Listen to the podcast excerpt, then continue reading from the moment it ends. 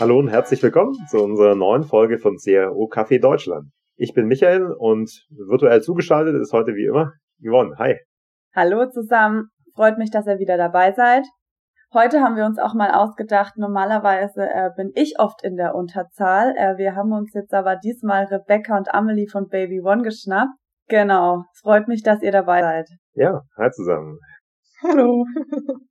Hallo. Sehr schön. Ja, das erste Mal, dass wir äh, äh, zwei Gäste auf einmal haben, was ich super finde, ja. Also bin schon sehr gespannt auf euren Talk heute. Ja. Ähm, wollt ihr euch vielleicht ganz kurz vorstellen? Äh, gerne. Ähm, ich bin Rebecca, äh, Sozialwissenschaftlerin und Designerin und seit viereinhalb Jahren bei Baby One als UX-Designerin mit Fokus auf äh, Experimentation tätig. Genau, ich bin Amelie, Teamkollegin von Rebecca. Ähm, ich bezeichne mich immer selber als äh, ja, E-Commerce Allrounderin mit äh, ja, Schwerpunkt auf Marketing und Vertrieb. Äh, mein Herz schlägt für gute Excel-Tabellen und ja alles rund um Experimentation Culture, Digital Experience, Customer Journey. Genau, und als ja gelernte BWLerin ähm, habe ich auch immer die Business-Sicht im Blick. Wunderbar. Starten wir doch gleich mit unserer ersten Frage. Rebecca, wie trinkst du denn deinen Kaffee am liebsten? Ähm, am liebsten tatsächlich schwarz aus der French Press und äh, am liebsten dann auch mit frisch gemahlenen Bohnen. Also wenig äh, fancy, sondern tatsächlich eher klassisch. Und dann auch, genau, zu Hause, im Büro und auch, wenn wir unterwegs sind, mit dem Camper zum Beispiel. Ja, sehr gut. Das mache ich auch sehr gerne. Und kann da ein Lied singen, dass ich immer so eine ganz große French Press Kanne hatte, ja. Hab's aber ein bisschen zurückgefahren, wenn du pro Tag ein Liter trinkst, das ist immer ein bisschen kritisch. Ja, tatsächlich müssen wir uns auch noch so eine kleine kaufen oder so, weil so ein Liter, dann bist du echt schon, genau. Ja, da bist du gut unter Strom, ja, auf jeden Fall. Ich muss auch reduzieren, ja. Bei Michael war das dann auch nicht pro Tag, sondern ich glaube in den ersten zwei Stunden vom Arbeitstag. ja, vormittags war ich äh, immer energiegeladener als nachmittags dann. Ne? Also das ist etwas umstellen. ja, und äh, wie ist bei dir, Amelie? Ja, da kann ich vielleicht noch einen Tipp geben. Ich bin nämlich auch, äh, ich liebe es, Kaffee zu trinken. Deswegen bin ich auch mittlerweile auf entkoffinierten Kaffee umgestiegen, wenn man das auch so sagen darf. Genau, deswegen äh, ja privat gerne mit äh, Bohnenkaffee mit einem Schuss Hafermilch oder äh, ja jetzt in der kalten Jahreszeit gemütlich in einem Café mit Freundinnen ähm, oder ganz klassisch Samstagmorgen auf dem Münsteraner Wochenmarkt. Ah, sehr schön. Welche aktuellen Themen beschäftigen euch zurzeit? Rebecca, vielleicht magst du ein bisschen mal erzählen, was sind so die Themen, die dich gerade umtreiben? Ähm, also bezogen aufs Experimentation ist es aktuell vor allem das Thema Prozessoptimierung, prozessuale Aspekte. Ist für uns bei Baby One gerade ein wichtiges Thema, ähm, gerade am Anfang vielleicht auch ähm, häufig unterschätzt oder vernachlässigtes Thema. Genau, das heißt alles, was man so ein bisschen unter Professionalisierung, Skalierung ähm, zusammenfassen kann, so wie man aus den Babyschuhen ah, Wortwitz, wie man genau aus den Babyschuhen herauswächst. Und das sind so Themen, die mich gerade beschäftigen. Amelie, wie sieht's bei dir aus? Was sind für dich Themen? Ja, ähm, ja, als Zahlen-Nerd äh, beschäftige ich mich vor allem mit dem Thema datenbasiertes Arbeiten. Ja, das heißt, äh, wie kommen wir an alle möglichen Daten in unserer aktuellen Datenwelt, ähm, ja, die auch valide sind, denen man vertrauen kann, Genau, wir haben immer mal wieder Schwierigkeiten mit Tracking-Bugs, ähm, was dann so ein bisschen zur Unsicherheit bei uns führt. Ja, können wir den Daten auch wirklich vertrauen? Sind die Ergebnisse valide? Genau, aber auch, ja, wie kommen wir schnell und effizient an Daten? Ähm, genau, und was auch für mich persönlich wichtig ist, äh, wie kann man die Daten verständlich für alle vermitteln? Genau, nicht alle KollegInnen haben BWL oder E-Commerce-Hintergrund, ähm, aber wir möchten und sollen natürlich auch alle datenbasiert arbeiten. Ähm, ja, und dazu ist es wichtig, dass äh, ja, alle die Zahlen verstehen und auch deuten können. Man merkt schon, wir haben so unsere beiden Lieblingsgebiete aktuell. Eine sehr gute Kombi, hört sich gut an. Ja, äh, ja wie kamt ihr denn zu Baby One? Das würde mich auch mal interessieren. Vielleicht möchtest du anfangen, Amelie. Gerne, ja, genau. Ich habe klassisch BWL Management studiert mit Schwerpunkt Marketing Vertrieb. Genau, habe auch bereits vor Baby One im E-Commerce gearbeitet. Ähm, ja, war da das Mädchen für alles, wie man es so aus dem Startup-Bereich kennt. Äh, ja, wollte mich aber stärker auf Shop-Optimierung, Customer Experience fokussieren und genau in einer größeren, bisschen professionelleren E-Commerce-Abteilung und bin dann so vor anderthalb Jahren bei Berry One gelandet. Worüber wir sehr happy sind tatsächlich, dass Amelie sich für uns entschieden hat. Ja, und wie war es bei dir, Rebecca? Ähm, tatsächlich habe ich gar nicht so den klassischen E-Commerce-Background. Also ich komme aus einer ähm, Agentur, äh, in der ich vorher tätig war. Die Agentur hat sich dann ähm, in eine ganz andere Richtung entwickelt und ähm, das war tatsächlich eher Zufall, dass ich auf die Stellenbeschreibung aufmerksam geworden bin. Damals gab es zumindest auch so im regionalen Umfeld noch nicht so viele UX-Stellen oder interessante Stellenbereiche in unserem Stellenbeschreibung in unserem Bereich und genau, da habe ich es dann einfach probiert und ja, es hat geklappt. Und seitdem ist genau viel passiert. Äh, Team ist gewachsen und äh, viele neue Aufgaben. Ja, wunderbar. Äh, vielleicht könnt ihr für ähm, alle unsere Hörer, die äh, noch keine Familie haben, mal erklären, was Baby One macht. Ich kenne euch gut, ja, aber vielleicht ein paar Worte vorweg. Genau, Baby One ist äh, ja die Nummer eins, was Thema, äh, was das Thema Baby Erstausstattung angeht. Genau, also wir haben alle Produkte für die Erstausstattung, aber auch für die Kinder von 0 bis 4 Jahren. Genau, und sind ja einer der größten Händler oder der größte Händler im, im Dachraum mit äh, ja, über 100 Fachmärkten. Genau, also wir sind der ja ein Omnichannel-Player, ähm, haben also einen Online-Shop und viele Fachmärkte. Und mittlerweile ähm, seid ihr auch sehr, sehr präsent auf LinkedIn, sehe ich immer. Ähm, ihr teilt super viele Insights, ähm, was ich selber auch wirklich sehr cool finde. Ja, da liegt die GF und wir haben, glaube ich, auch ein Team, das das macht, Employee Branding. Sehr cool. Ja, und jetzt wollen wir natürlich auch über ähm, das Testing bei Baby One sprechen. Vielleicht einfach mal zu Beginn die Frage, welche konkrete Schritte habt ihr denn unternommen, um überhaupt die Implementierung von dem ganzen ähm, Experimentier äh, Experimentation-Programm im Unternehmen anzugehen? Und was waren für euch am Anfang auch die größten Herausforderungen? Ähm, genau, so grundsätzlich vielleicht nur so als Einleitung zu diesem ganzen Thema ähm, sind wir sehr pragmatisch an das ganze Thema rangegangen. Ähm, und Baby One als Unternehmen hat sich vor einiger Zeit eben das ganze Thema äh, datengetriebene Weiterentwicklung, ähm, Datenzentrierung auf die Fahne geschrieben. Und für uns als Team oder Abteilung war oder ist das Experimentation die Antwort darauf, wie wir das halt umsetzen können und wie wir auch dieses Mindset stärken können. Und ähm, auch wenn wir genau, wir sprechen immer bewusst von Experimentation, unser Fokus liegt oder lag gerade am Anfang ähm, stark auf AB-Testing, ABN-Testing und genauso unser Vorteil war, dass wir ähm, immer schon recht viel Traffic haben, mit dem man halt viel ausprobieren kann und auch recht einfach äh, starten kann. Und dann ganz klassisch genau von kleineren Tests zu immer größeren Tests.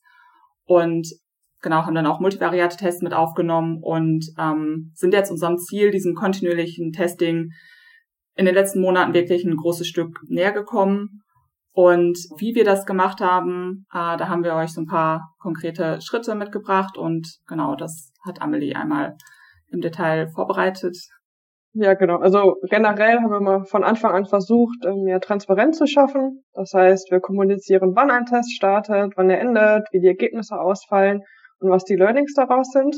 Ja, nachdem wir die ersten Tests durchgeführt haben und mal warm geworden sind mit dem Thema, ähm, haben wir dann auch einen AB-Test-Backlog aufgebaut, auch für jeden verfügbar, um transparent zu bleiben. Genau, und im Backlog, im Backlog befinden sich sämtliche Testideen, bestehend aus ja, Shop-Bereich, fertig formulierter Hypothese, Priorisierung, Beschreibung, Status, Ergebnis, verantwortliche Person, genau auch die Links zu Design und Konzept und Auswertung. Ähm, ist immer sehr hilfreich, wenn man später nochmal äh, ja, eine Auswertung sucht, dann findet man sie recht schnell. Genau. Und dieses Backlog dient auch zeitgleich als Roadmap, indem wir auch ja geplanter Start und Testende vermerken.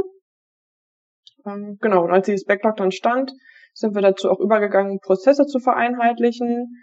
Ähm, ja, ein Beispiel dafür ist die Entwicklung eines einheitlichen Templates für unsere Auswertungen, teilweise automatisiert mit Formen hinterlegt und KPIs und Dimensionen für die verschiedenen Bereiche der Customer Journey Genau, einfach mit dem Ziel, ja, dass alle Auswertungen vom Design her gleich aussehen, dass man diese einfach schnell durchführen kann, genau, um einfach ja effizient arbeiten zu können. Genau, eine generelle Herausforderung dabei ist, ähm, ja, dass das Testing, Experimentieren innerhalb unseres Teams machen. Sprich, wir haben auch eine breite Palette an Aufgaben und Testing ist nur eine davon. Und daher fehlen dann auch häufig die, ja, die Kapazitäten, um noch mehr Tests auf die Straße zu bringen. Genau, und deswegen ist es erst recht notwendig, mal das Ganze äh, effizienter zu gestalten und zu professionalisieren. Und wer aufgepasst hat, der kann auch direkt sagen, wer diese geilen Templates erstellt hat, automatisiert und tatsächlich sind die ziemlich geil. Ähm, genau, und das Ganze ist halt nie fertig. Es ist ja nicht so, dass man ne, einmal so ein Programm entwickelt oder sagt, wir haben jetzt das Mindset, wir machen das jetzt so Und so eine grundsätzliche Herausforderung kann man, glaube ich, sagen, ist so, es geht nie so schnell, ähm, wie man gerne möchte. Mit viel Leidenschaft kommt auch häufig viel Ungeduld und das, was Amelie gerade sagte, also wir sind jetzt so langsam an diesem Punkt angekommen, wo einfach auch diese strategischen und prozessualen Aspekte immer wichtiger werden. Also vor allem, wenn wir das ganze Thema aufs nächste ähm, Level heben möchten. Ne? Das sind so also Fragen, mit denen wir uns gerade beschäftigen. Ne? Also was ist das langfristige Ziel von dem Programm? Welche Testing-Strategien wollen wir fahren? Welche Ziele verfolgen wir? Also sind das beispielsweise kurzfristige Conversion Rate Optimierung oder UX Optimierung? Wollen wir langfristige Verbesserung unserer UX oder Kunden Kundinnenbindung erreichen. Also es geht ja so ein bisschen in die Richtung strategisches versus taktisches Testing. Welche Standards müssen wir äh, definieren? Testdauer beispielsweise, wo wir, glaube ich, später auch nochmal ähm, drauf zu sprechen kommen. Wo müssen wir prozessual ansetzen, um eben diese Teamressourcen noch besser nutzen zu können? Also ne, aus diesen, wie wachsen wir jetzt am besten aus diesen Babyschuhen heraus? Das ähm, genau ist so gerade unser Status quo, mit dem wir uns beschäftigen. Genau, und äh, ja, wie ihr uns vielleicht schon kennengelernt habt, also, äh, wir haben immer recht wilde Ideen bei uns im UX-Team, sind immer sehr motiviert, äh, lieben dieses Thema. Genau, und wir träumen irgendwie immer noch von einem, ja, ein Experimentation Hub, irgendwie ein Netzwerk, ein Ort, an dem alle Ergebnisse und Learnings gesammelt sind, aus verschiedenen Abteilungen, also dass wir voneinander profitieren können. Genau, aber das sind so einige der Themen, ähm, die wir aufgrund, leider aufgrund unseres hohen Workloads nicht immer schaffen und ein bisschen nach hinten verschieben müssen. Genau, aber wenn das steht, können wir nochmal wieder zusammenkommen äh, und auch davon berichten. Und ähm, du hast, ihr habt es ja schon so grob äh, angedeutet, ja, wo, wohin eure Reise so geht. Wie, wie würdet ihr es nochmal kurz zusammenfassen, was eure Vision dabei ist?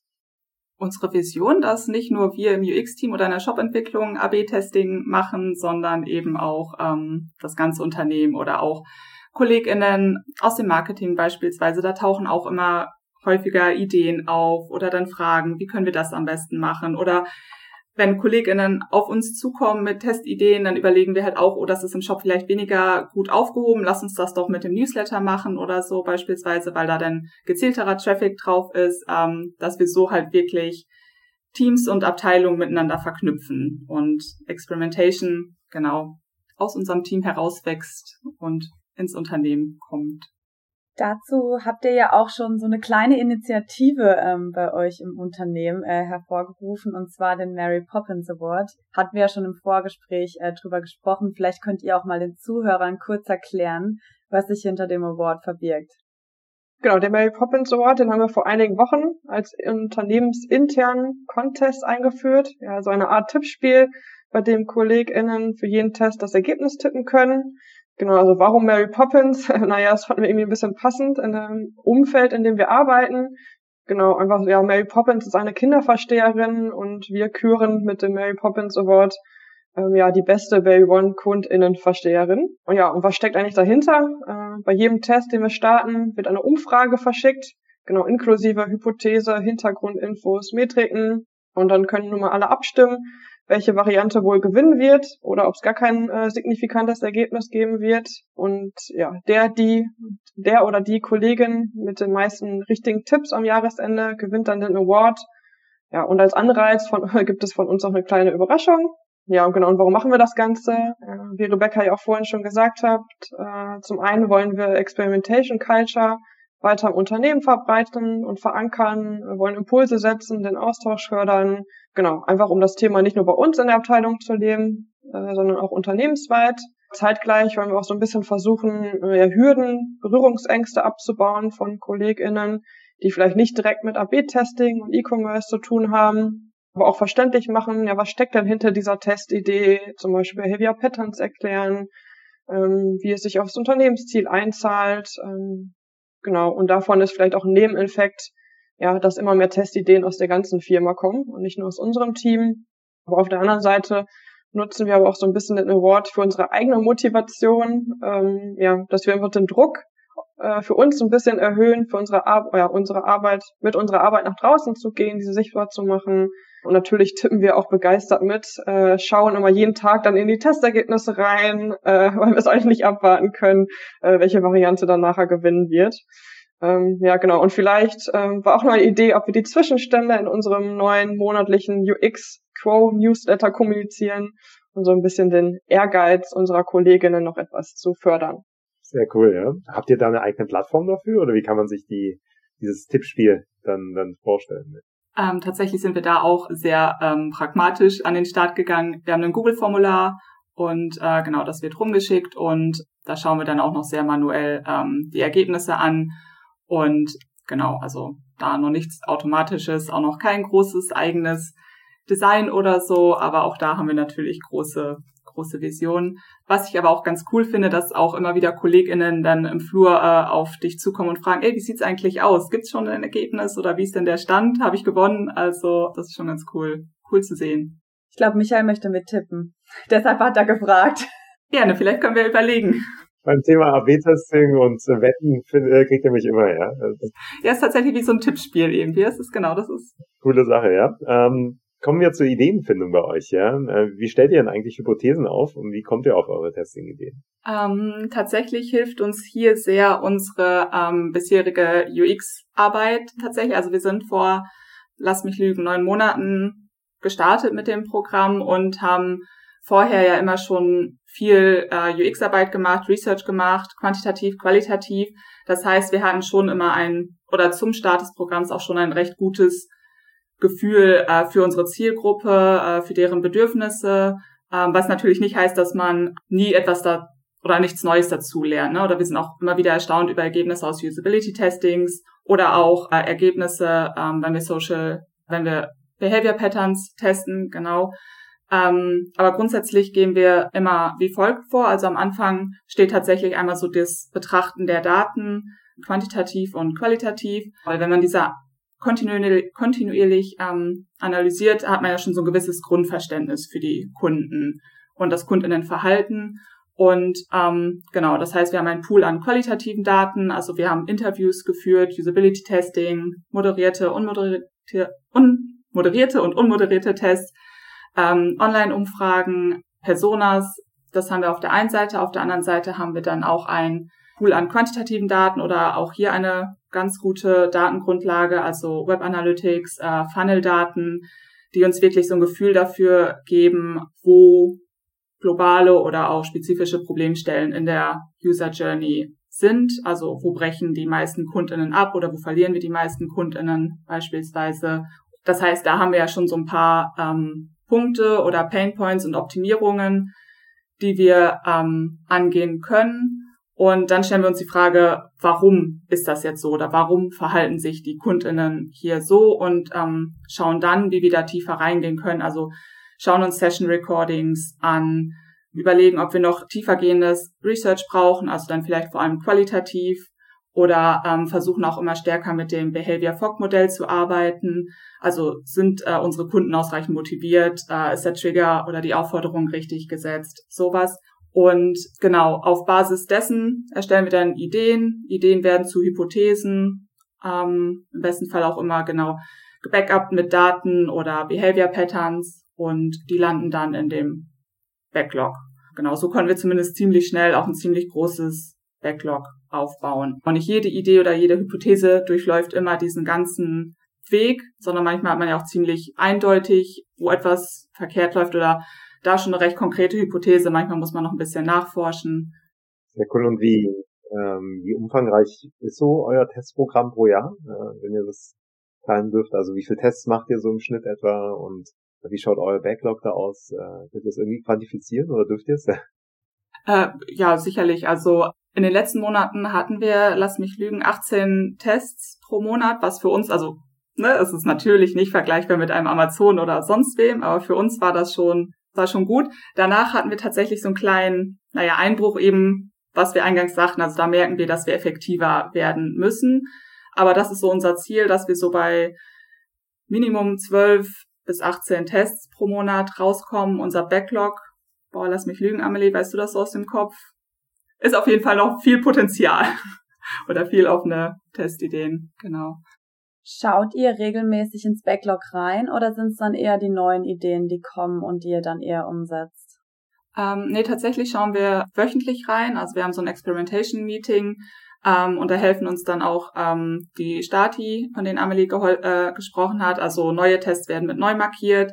Offene Tests äh, werden oder bekommen den Status offen. Das heißt, die sind ready to rumble. Die könnte man sich schnappen. Das ist so ein bisschen wie so ein agiles Backlog bei in der Softwareentwicklung. Ähm, also die könnte ich mir dann jetzt schnappen, mich eintragen und sagen, yo, den Test bearbeite ich, weil dann oder schau, was noch fehlt. Also fehlt noch das Design. Ist das Ticket schon ähm, oder kann ich das soweit fertig machen für unsere Agentur, die die ja umsetzen? Es gibt dann Tests, die haben den Status äh, live, also das sind dann die, die gerade laufen. Den Status Auswertung, die sind dann fertig. Pausierte Tests, weil einfach noch Beschreibung fehlt, weil Feedback fehlt.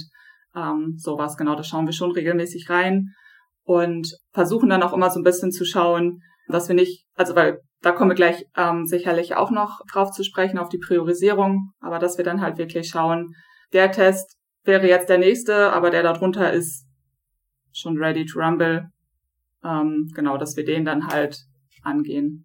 Lass uns doch direkt bei der Priorisierung bleiben. Wie macht ihr es? Wie priorisiert ihr eure Tests? Also welcher Test schafft es jetzt als erstes? Da priorisieren wir klassisch nach dem ICE-Framework. Ähm, ja, das ist einfach ein super einfaches Framework, ähm, welches für uns, für den Start passend war. Genau, wie Rebecca auch gerade schon so ein bisschen angeteasert hat, wie läuft das ab? Ähm, wir priorisieren, diskutieren, ja, mal mehr, mal weniger, äh, in einem eigenen Meeting innerhalb des Teams. Genau, also es ist keine ähm, ja, Hippo-Entscheidung oder ein Durchschnittswert. Genau, aber unser aktuelles Learning, vielleicht auch da wieder, weil wir einfach so viele Themen haben, so eine breite Palette an Aufgaben, die wir parallel bearbeiten, einfach noch mehr Fokus auf den East zu legen. Das heißt, ähm, ja, wenn wir zwei große Tests haben, die in der Pipeline sind oder in der Umsetzung bei unserer Agentur, genau, welche kleineren Tests lassen sich vielleicht nochmal schnell umsetzen und ähm, dazwischen schieben. Kommen wir auf das Thema User Research nochmal zu sprechen. Ja? Was sind in eurer Meinung nach so die Hauptgründe, warum man unbedingt User Research betreiben sollte? Also ihr habt ja gesagt, ihr arbeitet qualitativ und äh, quantitativ. Was, was würdet ihr unseren Hörern dort empfehlen? Ich finde tatsächlich, also ich brauche jetzt wahrscheinlich ja nicht die Definition von UX Research äh, runterrattern oder so. Wir merken, dass ähm, User Research in Kombi mit Experimentation tatsächlich so eine Superpower, kann man fast sagen, halt ähm, entwickelt. Und also Ziel von User Research ist ja einfach, dass man die NutzerInnen, Bedürfnisse, Motivation so gut wie möglich kennenlernt. Und das ist immer ja schon auch so ein elementares Puzzlestück in der UX-Arbeit gewesen. Dann, also Customer Journeys sind nie so linear, wie man es gerne hätte. Und Research oder UX Research, vor allem wenn vielleicht auch qualitatives Research, kann ja eine super Antwort oder ein Gefühl dafür geben, für das Warum einfach, warum etwas so ist oder warum etwas so sein kann. Denn ähm, natürlich kann man auch äh, Testideen, die man auf LinkedIn sieht, die ja auch en masse geteilt werden, einfach kopieren. Du kannst auch irgendwelche ähm, Behavior Patterns draufwerfen, aber dein Programm oder deine Tests werden ja umso effektiver, je besser du vielleicht vorher auch schon deine Kundinnen kennst oder je konkreter du vielleicht deine Hypothese stellen kannst. Natürlich testen wir auch viele neue Sachen oder Pattern aus. Es ist nur so ein bisschen, wenn du beides miteinander kombinierst, kannst du deine Hypothesen konkreter stellen. Ich meine, da hattet ihr, ich glaube, in der letzten Folge war der äh, Philipp Spreer da, der das ja auch so ein bisschen erzählt hat. Natürlich kannst du wild irgendwelche Behavior Pattern reinwerfen, aber wenn du nicht verstehst, warum das Pattern jetzt vielleicht nicht funktioniert oder eben doch funktioniert, verschwendest du vielleicht auch nur Ressourcen oder so. Das heißt, ja, du kannst das Pattern testen. Spannend ist es dann aber auch in der ähm, Analyse, in der Auswertung oder wenn du dann auch noch weiteres Research machst, warum hat das Pattern jetzt nicht funktioniert oder so. Genau. Deswegen, wenn man das beides miteinander kombiniert, ist das, glaube ich, ganz erfolgsversprechend. Und äh, ja, was ich vielleicht merke, so als E-Commercelerin ohne Research und äh, UX-Hintergrund, ja, ähm, merkt man einfach, dass man vielleicht irgendwann Scheuklappen aufhat, wenn man ständig im eigenen Shop unterwegs ist. Und das ist uns auch, äh, oder mir auch, während unserer letzten User-Tests äh, im letzten Monat wieder bewusst geworden, dass man gesehen hat, dass alle User über den gleichen Stolperschein im Shop fallen, ähm, den man selber nie bemerkt hat. Genau, und deswegen ist es einfach auch so wichtig, mal die Perspektive zu wechseln, ja, durch die Kunden, KundInnenbrille zu schauen, ja, oder wie Rebecca immer so schön sagt, äh, ja, mal herauszuzoomen. Finde ich auch super wichtig, weil man ist so oft in seiner eigenen Bubble ähm, und man sieht manchmal die offensichtlichsten Dinge, über die vielleicht anderen stolpern, die sieht man nicht mehr. Da hatten wir wirklich, also wir sagen jetzt nicht, was es war, aber wir sa saßen da alle drei oder das komplette Team saß da vorne und hat sich gedacht so, wow, okay, waren wir jetzt blind oder haben wir das nicht gesehen? Also es ist immer wieder faszinierend. Lass uns doch mal konkret bei euren Tests bleiben. Was war denn für euch der größte Testing-Fail, den ihr hattet?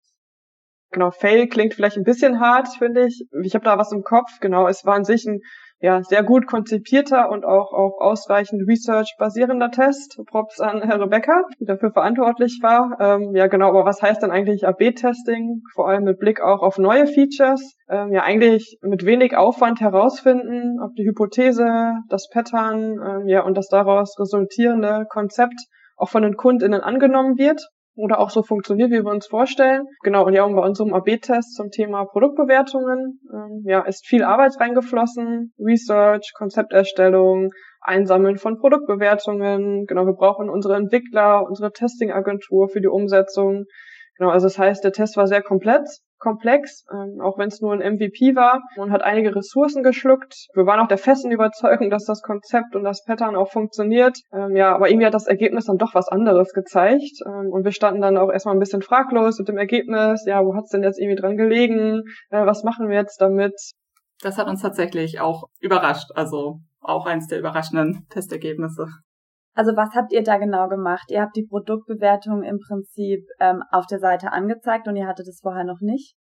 Genau, also Baby One hat keine äh, Kundinnenbewertung und das ist natürlich etwas, wovon immer gesagt wird, ihr braucht Produktbewertung und äh, auch wir im Unternehmen waren halt überzeugt davon und genau, haben dann gedacht, lass uns das mal testen und das, Neg äh, das Ergebnis war dann sehr überraschend. Also das heißt, wir gehen da jetzt auch nochmal tiefer rein in das ganze Thema. Ja, sehr spannend. Und was waren so die, die überraschendsten Tests? Ne? Also neben dem Thema äh, ja, unvermutet, sondern äh, wirklich was, wo ihr sagt, da habe ich irgendwie Folgeerkenntnisse noch rausbekommen, die mich total überrascht haben, auch vielleicht in Kombination mit, mit Research, äh, User Research. Ähm, also für mich war es tatsächlich Produktbewertung und wir sind dann auch mal so ein bisschen die vorangegangenen Tests äh, durchgegangen, die so ein bisschen in Richtung Social Proof gingen. Und das war für mich schon überraschend, auch eben, weil wir ja diese Tests auf Basis von User Research gemacht haben, dass anscheinend dieses Pattern bei unserer Zielgruppe nicht so funktioniert oder nicht so ankommt. Das war für mich schon überraschend. Und genau, da gehen wir natürlich jetzt äh, tiefer rein und schauen, warum und welches Pattern funktioniert ähm, dann vielleicht, weil es ist ja, ja, wie gesagt, nicht der einzige Test zum Social Proof gewesen und das, das fand ich schon ähm, spannend. Was ich immer überraschend finde, äh, wir haben einige Tests auch auf der PDP. Ähm, genau, die, diese führen dann auch direkt ähm, ja, zur signifikanten Steigerung der Add-to-Card-Rate. Funktioniert also auf der PDP gut, aber haben dann irgendwie einen negativen Impact, Impact im, im Warenkorb. Das heißt, entweder die Warenab oder die Absprungrate im Warenkorb geht hoch oder die CR ist ähm, ja niedriger als Nullgruppe. Genau, und das ähm, ja, kam jetzt auch schon häufiger vor und das zeigt aber auch mal wieder, ähm, ja, dass man Tests auch ja einwandfrei über mehrere Seiten hinweg ähm, testen soll oder auch ja, wie wichtig halt User Testing und äh, Research ist, um halt genau die ganze Customer Journey im Blick zu haben. Ja, also ich muss sagen, ihr habt wirklich schon ein super gutes App-Testing-Programm aufgestellt. Vielleicht könnt ihr mal unseren Hörern noch so drei kleine Tipps geben, ähm, um so das Bestmögliche aus ihrem Online-Shop rauszubekommen also mein Tipp oder was ich immer ganz gerne mitgebe, ist so dieses, ja, Erkenntnisse zusammenführen. Meta-Analyse, also man kann es nennen, wie man es möchte, aber dass man halt sich wirklich auch Fail-Test anschaut oder vorangegangene Tests anschaut und also nicht einfach nur beiseite legt, sondern gerade zu Anfang halt auch mal schaut, warum haben die nicht funktioniert oder welche Erkenntnisse können wir jetzt aus diesen fünf Tests, die in die gleiche Richtung gingen oder eine ähnliche Richtung gingen oder das gleiche Pattern hatten, welche Erkenntnisse können wir daraus ziehen. Ähm, ich meine, klar, das geht dann wieder ins strategische versus taktische, aber damit sollte man sich am Anfang vielleicht auch gar nicht so im Detail beschäftigen, sondern einfach, genau, welche Erkenntnisse kann ich nicht nur aus einzelnen Tests ziehen, sondern auch, wenn ich jetzt diese fünf Tests ähm, zusammenführe, was kann ich daraus lernen? Und auch immer wieder alte Tests nochmal challengen, weil nur weil ein Test vor sieben Monaten nicht funktioniert hat, heißt es nicht, dass er nächstes Jahr ähm, wieder genauso eben funktioniert. Das ist gebe ich mal so ganz gerne mit. Ja, das ist ein wichtiger Punkt, ja. Also Testing ist nur eine Moment, Momentaufnahme, wenn man ehrlich ist. Ne? Ja, was sind deine Tipps, Amelie? Genau, also viel habe ich gar nicht mehr dazu zu ergänzen. Ähm, ich sage immer, ja, man sollte keine Angst haben vor Fehlern, also lieber zu viel testen als zu wenig, vielleicht auch mal den Mut haben, äh, ja, kontrastreiche Varianten zu testen. Ja, genau, wie Rebecca auch schon gesagt hat, einfach aus den Fehlern zu lernen, sprich dann auch mal einen Folgetest zu machen, bei nicht eindeutigen Tests, ähm, ja, und auch immer Learnings mit in die nächsten Tests mit reinnehmen. Sehr cool, vielen Dank. Und jetzt frage ich euch direkt nochmal nach Tipps, beziehungsweise wo holt ihr euch die Inspiration? Was sind so eure Top 3 Blogs, Bücher? Also wo holt ihr euch die Inspiration ähm, zum Thema Conversion Rate Optimierung?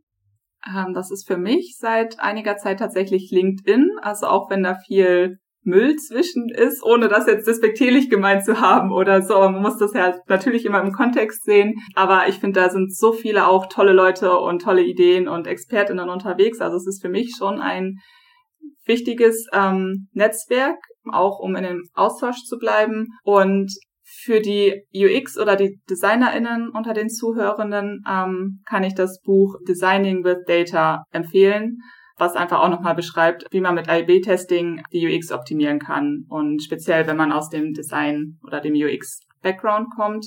Und genau, Artikel von Konversionskraft finde ich immer ganz spannend. Ähm, Ideen, Erklärungen, Hintergrundwissen. Die sind schön geschrieben, leicht verständlich. Die kann ich auch oder empfehle ich auch immer ganz gerne. Ja, meine Quelle ist eigentlich äh, häufig auch Rebecca, so sagen darf, genau, die eigentlich immer up to date ist und äh, viele Podcasts hört, viele Blogs und Bücher liest. Genau, ansonsten ja, bin ich auch viel auf LinkedIn unterwegs. Ich finde, da ähm, findet man oft spannende Ideen oder Testideen auch und Themen. Genau, und vielleicht auch mein ein Lieblingspodcast von mir ist der Podcast äh, Kassenzone. Also gut, wenn ich nächstes Mal Ideen brauche, Rebecca, ich wende mich einfach direkt an dich, bevor ich irgendwelche Blogs oder Artikel lese. Ja, also erzählen kann ich viel, ob das denn alles so. Ja, wunderbar, war wirklich eine super spannende Folge. Vielen Dank, dass ihr eure Insights mit uns geteilt habt. Ich finde es immer extrem wertvoll, wirklich aus der Praxis auch zu hören, wie, wie Leute testen, wie ähm, Programme gestaltet sind intern, ja. Und gerade das mit den Wetten finde ich wirklich eine super Idee von euch. Kann ich nur empfehlen, ja. Also großer Fan davon. Ja, wir werden berichten, wie es äh, läuft oder wie es sich weiterentwickelt. Ja, und wenn ihr externe auch mal zulassen wollt zum Wetten, sagt mir Bescheid. Ne? Absolut. Rebecca, Amelie, es hat super viel Spaß gemacht. Vielen, vielen Dank, dass ihr dabei wart. Was die Zuhörer vielleicht nicht wissen, wir hätten noch ewig weiter quatschen können. Wir hätten noch so viele Themen gehabt, aber wir mussten die Zeit ein bisschen beschränken. Vielleicht ist das ja auch ein Grund, dass man sagt, hey komm, wir machen vielleicht noch mal eine Folge gemeinsam. Super gerne. Also Fragen und Themen stehen auf der Liste noch. Rebecca und ich, wir sind auf jeden Fall dabei. Perfekt. Ja, dann lassen Sie uns das gerne äh, einplanen. Ne? Im neuen Jahr, wenn wir auch euren Gewinner kennen, ne? oder eure Gewinnerin, dann machen wir gerne eine neue Folge. Ja, wunderbar. Dann ja, vielen Dank für eure Zeit heute und dann hoffentlich bis bald. Vielen Dank und bis bald. Ja, vielen Dank auch von uns. Ciao. Ciao.